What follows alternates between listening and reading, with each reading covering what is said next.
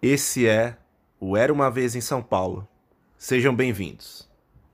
Augusta, que saudade se for aqui voltava da João Moura. Nós fiquemos apaixonados, fomos pra doutora Arnaldo. Na zona sul, cotidiano difícil. Mantenho o proceder, quem não conter tá fudido. É zona sul, A maluco. cidade é tão intrigante, ela faz sorrir, mas também faz chorar. Quem não conhece bem, tem medo, se assusta com a sua imensidão. Mas eu vou desvendar os seus segredos nos próximos fatos que virão.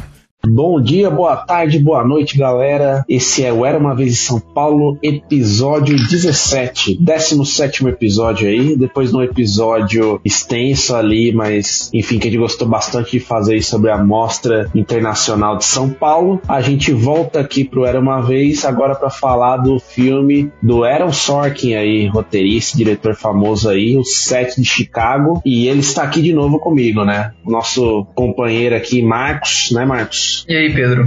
É isso mesmo, cara. É, é bom falar do Aaron Sorkin, ele é um cara de prestígio, um ótimo profissional. E esse ano a gente teve pouco lançamento, né? Não teve, não foi um ano tão rico pro cinema. A Netflix trouxe alguns filmes bons, como o Destacamento Blood, alguns filmes mais ou menos, como Estou Pensando em Acabar com Tudo. E agora eles, agora eles trouxeram mais um, que é o Sete de Chicago, tema do nosso episódio, dirigido e escrito pelo Aaron Sorkin. Vamos ver o que, que a gente achou do filme, né? É isso aí. Mais um filme da Netflix, como o Marcos comentou, né? A gente já fez um apanhado bom aí de filmes da Netflix, né? Esse ano foi até engraçado quando a gente gravou o filme lá do. Caramba, o filme do Adam Sandler, né? Com os Ah, irmãos o Safdie Joias lá. Brutas. Os Joias Brutas. Falei, puta, filme da Netflix aqui, será que a gente vai falar bastante? Quem diria, né, que com a pandemia a gente encavalasse uma sequência de filmes de net- da Netflix, né? Mas assim, é um streaming que, é, mal ou não, nos oferece alguma opção nesse cenário, né? Exato. E, bom, a minha próxima proposta é a gente falar do Borat 2, que é o, Ah, no- garoto. o novo filme da Amazon Prime.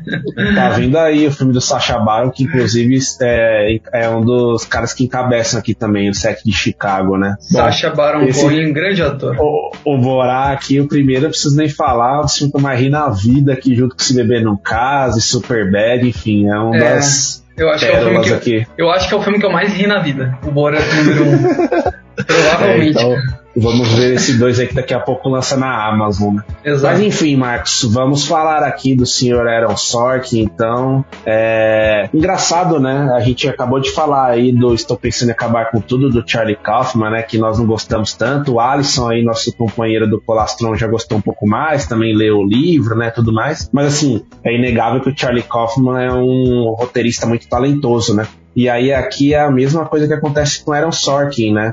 Ele é um roteirista já muito conhecido, também de Manhattan, também nova-iorquino, assim como Charlie Kaufman, e que agora também vem se embreando mais no mundo da direção.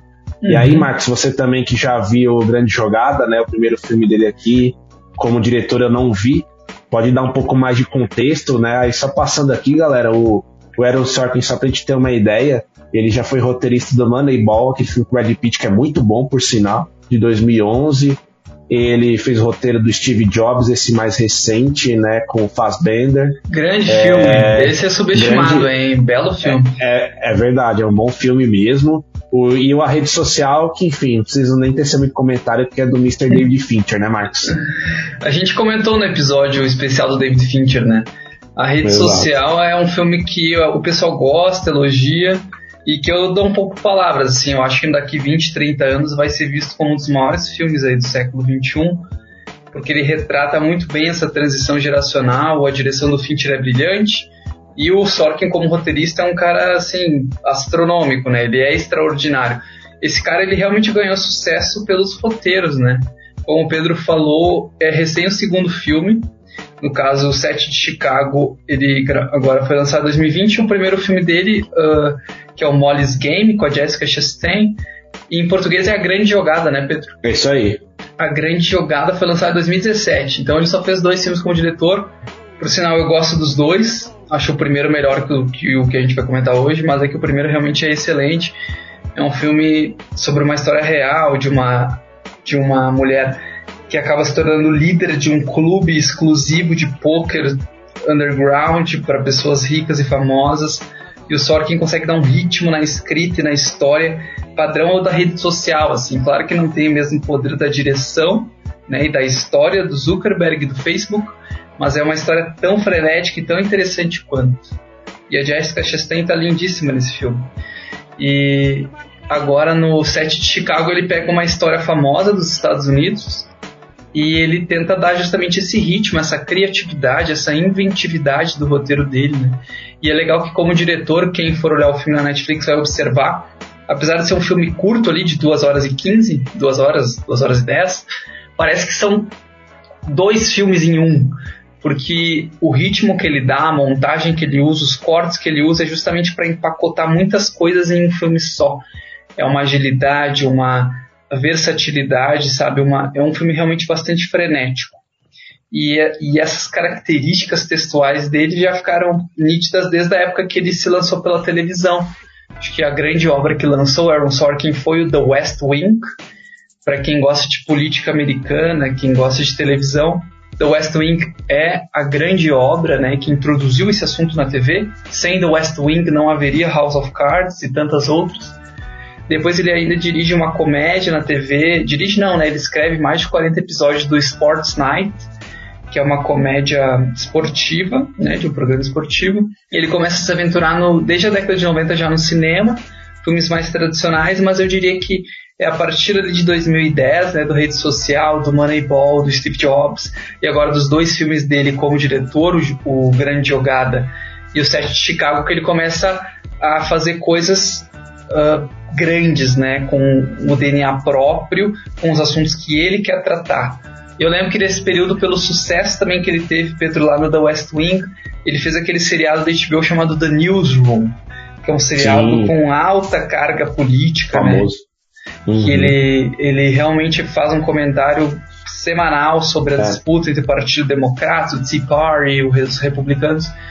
E ali ele acabou ganhando uma fama enorme em Hollywood e veio a ser esse cara aí que hoje em dia já ganha uma grana enorme, pega o elenco que ele quer e faz um filme como Sete de Chicago.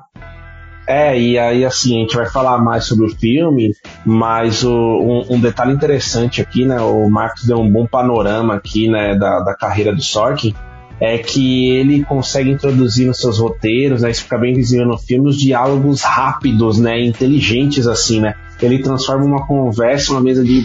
uma conversa de bar ali, um negócio, às vezes, que pode ser desinteressante ou não, para quem tá de fora, num negócio assim que parece que é aquele marco, assim, né? Você fica vidrado no diálogo. A rede social, todos os filmes dele extraem muito isso, mas a rede social logo, logo no começo já começa com aquele diálogo impactante do Zuckerberg com a, com a ex-namorada, né? Tudo mais e tal.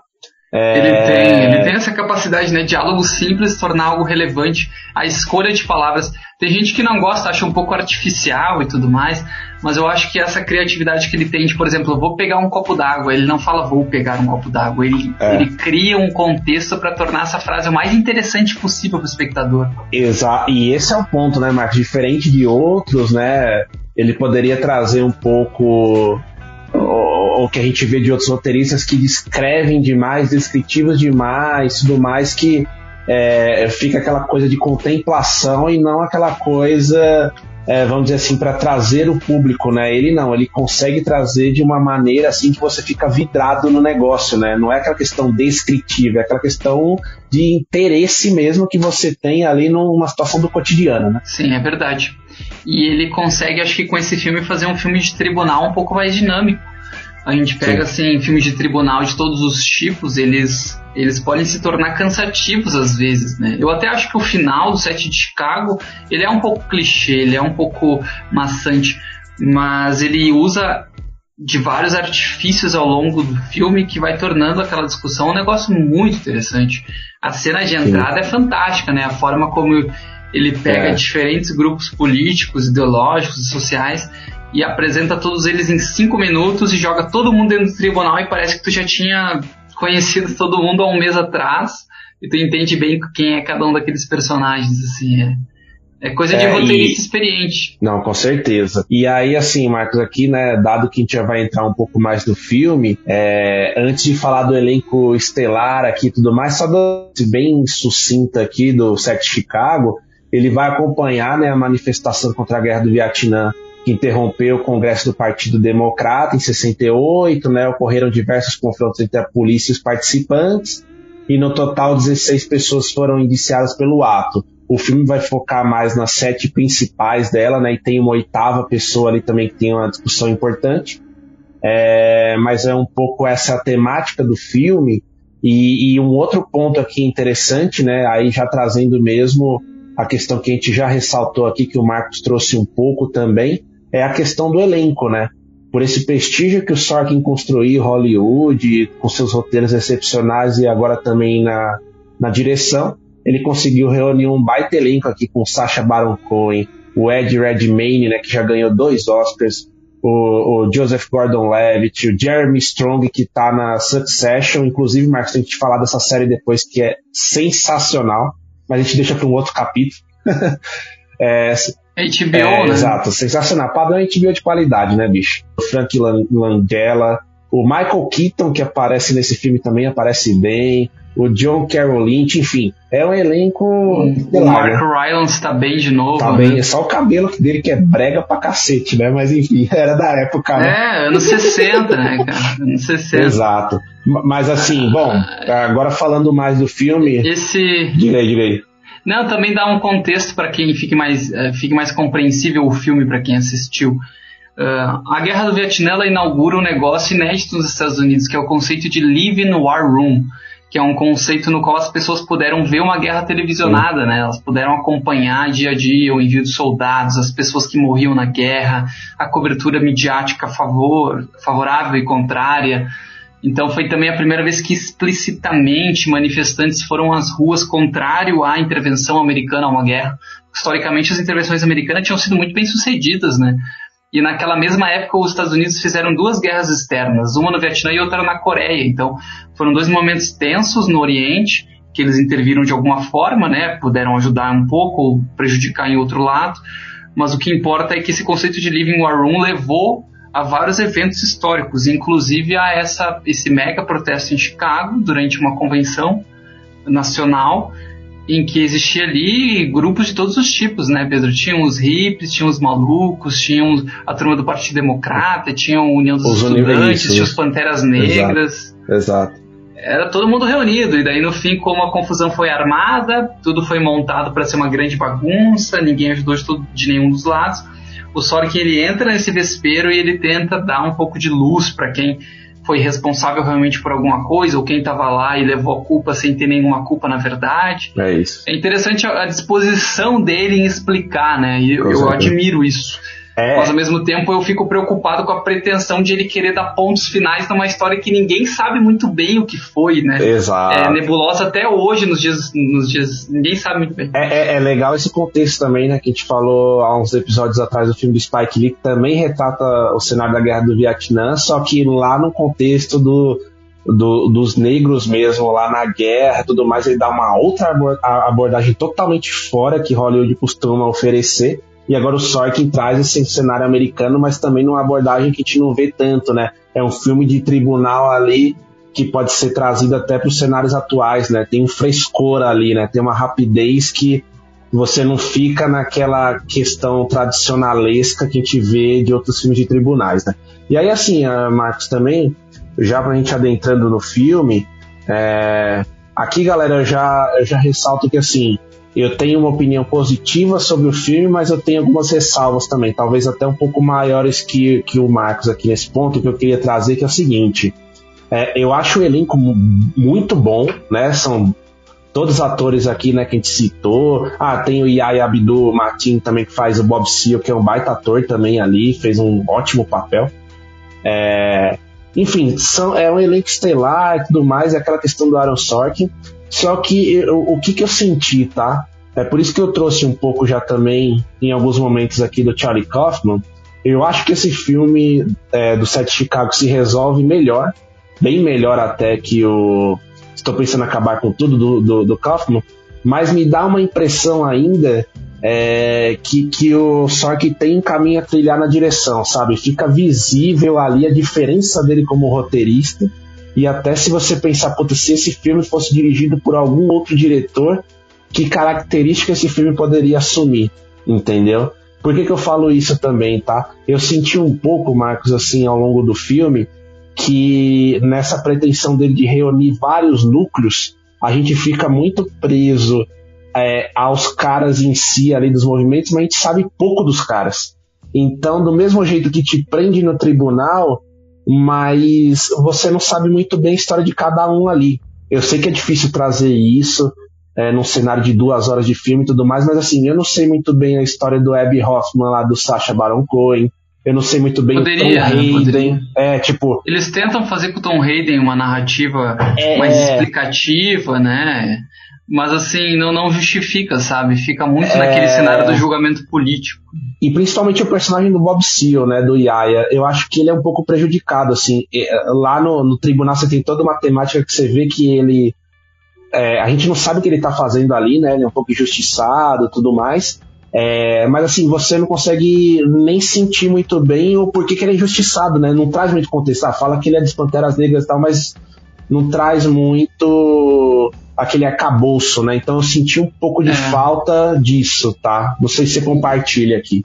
Compartilho sim, os personagens não são tão bem explorados. Por exemplo, o caso dos hippies, eu acho que são os melhores personagens porque os atores mandam muito bem, tanto o Jeremy é. Strong quanto o Sacha Baron Cohen. Eles têm uma naturalidade para fazer aquele papel e eles encaixam no texto do, do Sorkin. Mas, por exemplo, o personagem do Pantera Negra, ele é o cara injustiçado do filme, parece que ele é colocado meio de uma forma artificial, sabe? Só para provocar aquelas sensações desagradáveis das cenas em que ele aparece, aquela sensação de injustiça. Não é algo tão naturalizado quanto aquela aquele conflito interno do Hayden. Eu acho que aquele conflito do Hayden é mais bem trabalhado pelo Ed Redmayne. Apesar do Ed Redmayne ser um ator de quinta categoria, né? É muito fake, o cara, o cara vive fingindo cara, que é um bom ator. Ele o, manda bem nesse filme, assim, ele tá bem, tá, tá bem confuso como personagem que quer ser certinho, mas ao mesmo tempo tá sendo fudido pelo sistema e tudo. Cara, esse, você trouxe um, um, ponto bem interessante, tá? Eu nem imaginava também que sua opinião fosse tão radical nesse ponto, mas eu tô um pouco contigo nessa, assim. O, o Ed Redmayne, ele é garota dinamarquesa lá, ele fez um, um, um, bom papel, a teoria de, de tudo que ele faz lá, o Stephen Hawking, é interessante. Assim, eu, eu, eu acho até que ele é um bom ator, tá? Mas eu, ele tem uns trejeitos forçados demais, cara. É muito e, tipo, maneirismo, tipo, né? É, nesse filme que é evidente, ele fica meio que se contorcendo, um negócio meio. Ele não conseguiu sabe? abandonar o Stephen Hawking, ficou para sempre, é, tipo isso, porque, assim, o Sacha Baron, a gente associa logo com comédia e tudo mais, mas, meu, você consegue. É, como é que eu posso dizer? É um tom de se desvincular. É, você consegue desvincular e ele é muito rápido também no diálogo, né? Aquela cena dele final ali no tribunal é bem interessante, tá? O, o, o, Ed Redmayne, assim, eu senti que aqui ele mostra um pouco a faceta verdadeira dele mesmo, sabe? Sei lá, na hora que ele tem mais espaço para brilhar, eu senti que ele ficou muito nesses maneirismos aí que você falou. É. E não sei, não me pegou muito, não. É, os, os outros atores ali, é, sei lá, me chamam mais atenção mesmo. Ele, ele nunca me convenceu e ele ficou claro para mim no Animais Fantásticos Onde Habitam, assim. Nossa, Ixi, ele, eu nem vi. Dá pra ver claramente que ele é uma, ele, ele força a interpretação, não parece natural, entendeu? Ele não parece Sim. ser aquele personagem, parece que ele tá interpretando um personagem. Então ele, ele não tem aquela naturalidade que tem, por exemplo, o Robert De Niro fazer os papéis dele. Nem parece que ele tá interpretando Sim. ninguém, entendeu? Porque ele absorve aquilo para ele. O Joaquim Phoenix também é um bom ator, né? Que absorve, nem é. enxerga ali a pessoa. E, cara, agora que a gente tá falando mais das atuações, a atuação do Frank Langella lá do juiz é bem interessante, né? Achei ele bem bem cartunesco, assim, aquela, aquela pose, né, meio de vilão, aquele juiz meio tendencioso, né, não sei o quê. O juiz Agora, mais o cara maluco que da história. É, o, o Mike Ryan também dispensa comentários, como o Marco disse, eu acho ele um baita ator ali, Dunkirk, enfim, todos os filmes que ele fez com Spielberg, Spielberg. né, é, ele é um ator muito bom mesmo. Agora o Michael Keaton, cara, me chamou a atenção. A, a aparição dele é pequena, mas é bem interessante, né? Ele, ele tem um certo maneirismo também, né? Ele tem é, você identifica, você identifica que é o Michael Keaton ali, mas ele, ele tem feito uns trabalhos ultimamente bem versáteis, né? É, é o Batman, né? For, Exato, e ele fez o filme que é odiado por alguns, amado por outros, que é o Birdman, né? Que eu acho sensacional. Birdman, Birdman. É um filme interessante. Cara, eu, eu, acho que é um filme que tem, tem tantos atores bons que o Sorkin meio que cria uma armadilha, né? Ele não consegue ter uma história para aproveitar tanta gente. É, mas, eu acho, Marcos. Mas a forma como ele conduz me agrada, sabe? Assim, por se tratar de uma história real, complicada, Sim. até hoje sem ter muita certeza sobre quem foi responsável por o quê. Um juiz completamente imparcial, um julgamento político, né, que tinha um interesse enorme do Departamento de Justiça americano dar uma resposta àquelas manifestações anti-guerra do Vietnã e assim por diante. Ele meio que decide assim, eu vou me envolver com esse assunto e eu vou tentar explicar da minha forma. Eu acho que eu admiro, assim, é, é, é um ato de coragem. Sim, com certeza. E esse filme ele poderia ter degringolado, né? Com tantos atores assim, poderia ter se, se perdido a mão aqui facilmente e não é isso que acontece, né? Ele consegue segurar. E um ponto interessante desse filme, aí acho que para mim é o meu principal ponto positivo, além dos diálogos rápidos, tudo mais que a gente identifica do roteiro muito bom dele sempre, é que o filme passa muito rápido as duas horas, né? Você fica preso ali e tudo mais, então é um filme que você não sente o tempo passar, né? É, ao, ao, por outro lado, né, até fechando um pouco aqui do que eu penso sobre o filme, é, você comentou um pouco isso também no começo, que você, você sente um certo cansaço ali no fim de alguma coisa meio, é, como é que eu posso dizer, batida, ou que você já sentiu em outros filmes, né? No é, final ou no começo? No final, desculpa. Você é, falou no começo, no final, eu quis dizer no final. É, você... Um pouco mais, mais maçante. Assim. É, eu senti um pouco isso, sabe? E principalmente do meio pro fim, assim. É, eu senti que tem alguns pontos que você fala, putz, eu acho que eu já vi isso em, algum outros, em alguns outros filmes, entendeu? Mas, no geral, cara, a minha opinião assim, é bem positiva do filme. Eu acho que ele é que, que o Sorkin consegue é, trabalhar bem né, com esse elenco estelar. Tinha tudo aqui né, para um outro diretor e tudo mais deixar a maionese desandar aqui. Não é isso que acontece, né? O filme faz um bom papel aqui. É. E assim, cara, é, é aquela questão da referência, né? Se você tiver, se você tiver analisando algo em relação a uma referência negativa, aquilo pode se tornar algo muito melhor do que o que ele realmente é. E aqui acontece o contrário para mim. Tipo, eu já vi Steve Jobs, Moneyball, rede social, outros textos do Sorkin e eu vi ele dirigir A Grande Jogada. Todos esses são filmes excelentes. Eu realmente acho A Grande Jogada um, um grande filme de 2017. Muito bom. E rede social eu não preciso nem comentar. Uh, quando tu olha para Sete de Chicago como um filme isolado, cara, é um dos melhores filmes de tribunal dos últimos anos filme sério, bem escrito, bem redondo, bons atores. Mas quando tu compara com o resto da produção do Sorkin, ele não se destaca, sabe? Ele vai ficar ali como uma obra mais política, de um comentário bem oportuno, né? Que ele quer fazer em ano de eleição, em ano de caos nos Estados Unidos, conflitos sociais, movimentos terroristas, uma bagunça social.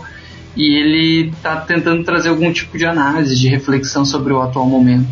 Às vezes forçando a barra, como aquele final, né? muito grandiloquente, mas às vezes fazendo um apanhado histórico muito legal, com, é. um volume de informações que poucos diretores teriam acesso. É, e assim, tá claro também que esse filme tem um viés aqui para entrar em premiações, né? Pensando em Oscar e tudo mais, então você saca vários momentos ali que puta, aqui é um frame de Oscar, né? Aqui é um momento especial pro Oscar, atuações e tudo mais, então aqui fica mais evidente isso mas também não tira o brilho do filme. É meio que isso que o Marcos comentou. É, bom, isso aí. acho que aqui, Marcos, não, é, não temos mais muito o que falar né, do filme. Acho que é meio que isso, deixar a galera também apreciar Assistir. aí, falar uhum. pra gente o que acha. Vamos para as notas então. Começa dessa vez aí. Vamos. Apesar de ter reclamado um pouco, eu gostei bastante do filme. Eu acho que ele é bem, bem coerente e uma boa recomendação para se deixar. É um filme para mim nota 7,5. Boa. Bom, é, aqui assim, é, eu tô na linha do Marcos também, acho interessante, né, todos os pontos que a gente colocou. Acho que aqui eu trouxe alguns pontos mais, né, negativos do que o Marcos e até por isso aqui também eu não vou dar a nota que eu dei pro filme do Kaufman, né, estou pensando em acabar com tudo, que foi um 6, se eu não me engano, na época, mas eu vou deixar esse filme aqui com um 6,5 esse filme Sete Chicago. Eu ainda acho ele comparando, né, quando a gente fala de premiações e Netflix, eu ainda acho o Destacamento Blood um filme melhor que esse. Apesar de, no geral, os roteiros do Sorkin se destacarem, eu não vi o Molly's Game aí que o Marcos comentou, mas olhando esse filme aqui isoladamente, é um filme inventivo de tribunal, mas que para mim tem alguns pontos que me incomodaram e por isso fica com essa nota. Show de bola, cara. Então era Bom, isso, fizemos um episódio mais curto, episódio 17. É isso aí. É isso, galera. Espero que vocês tenham gostado.